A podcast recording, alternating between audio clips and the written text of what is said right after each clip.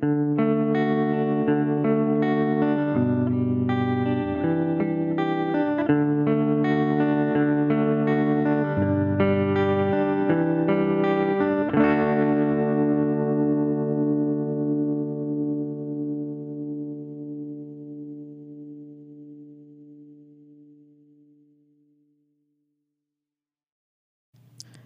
este podcast vamos a empezar una sección que se va a llamar Lo bueno aún existe.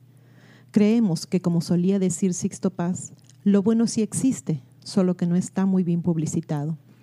Esta sección se va a tratar de historias de la vida real que tenemos la oportunidad de ver y o escuchar y que deseamos ofrecérselas a ustedes, siempre hablando de lo bueno que existe.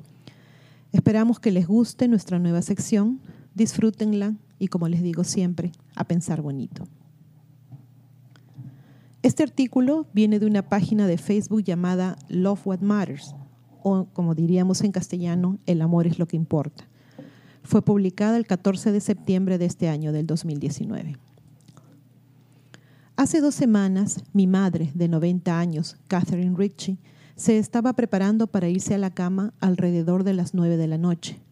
Después de cepillarse los dientes y el cabello, se dio la vuelta y encontró su cama completamente envuelta en llamas. Intentó extinguir las llamas ella misma arrojando mantas y almohadas al fuego. El humo y el calor eran tan abrumantes que inmediatamente se desorientó, dejó de luchar contra el fuego y decidió huir. Presionó el botón de llamada de emergencia que usa en su collar, llamó al 911 e intentó salir de su habitación, ahora totalmente envuelta en llamas.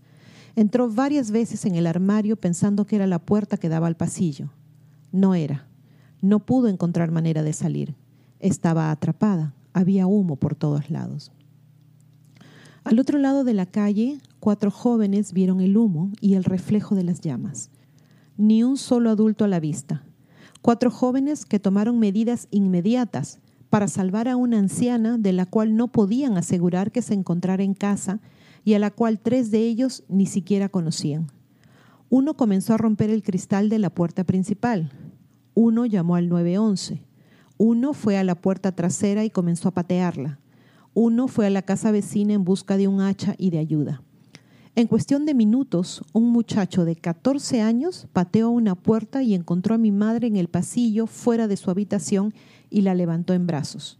Muchachos a los cuales se les ha dicho todas las cosas para las cuales no tienen la suficiente edad para hacer, como salvar la vida de la mujer más querida y amada que conocemos.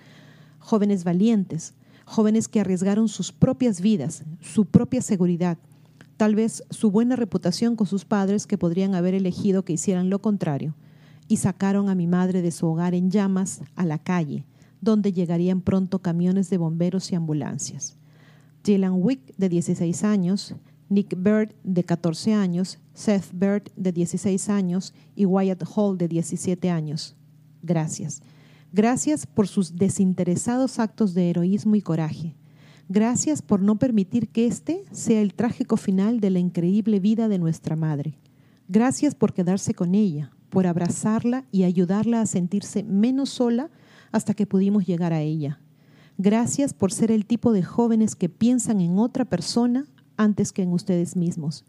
Gracias por mantenerse a salvo también. Gracias a sus padres, que obviamente los criaron de tal manera que los llevaron a tomar decisiones heroicas salvando la vida de otra persona.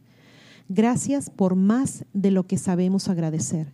Siempre estaremos en deuda con el tiempo que nos hicieron ganar y el ejemplo que nos dieron. Dios los bendiga a cada uno de ustedes por ser una bendición para nosotros. Por favor, no olviden suscribirse y hacer clic en la campanita para recibir las notificaciones cuando subimos nuevos videos, poner sus pulgares arriba, hacer like y compartir. A pensar bonito.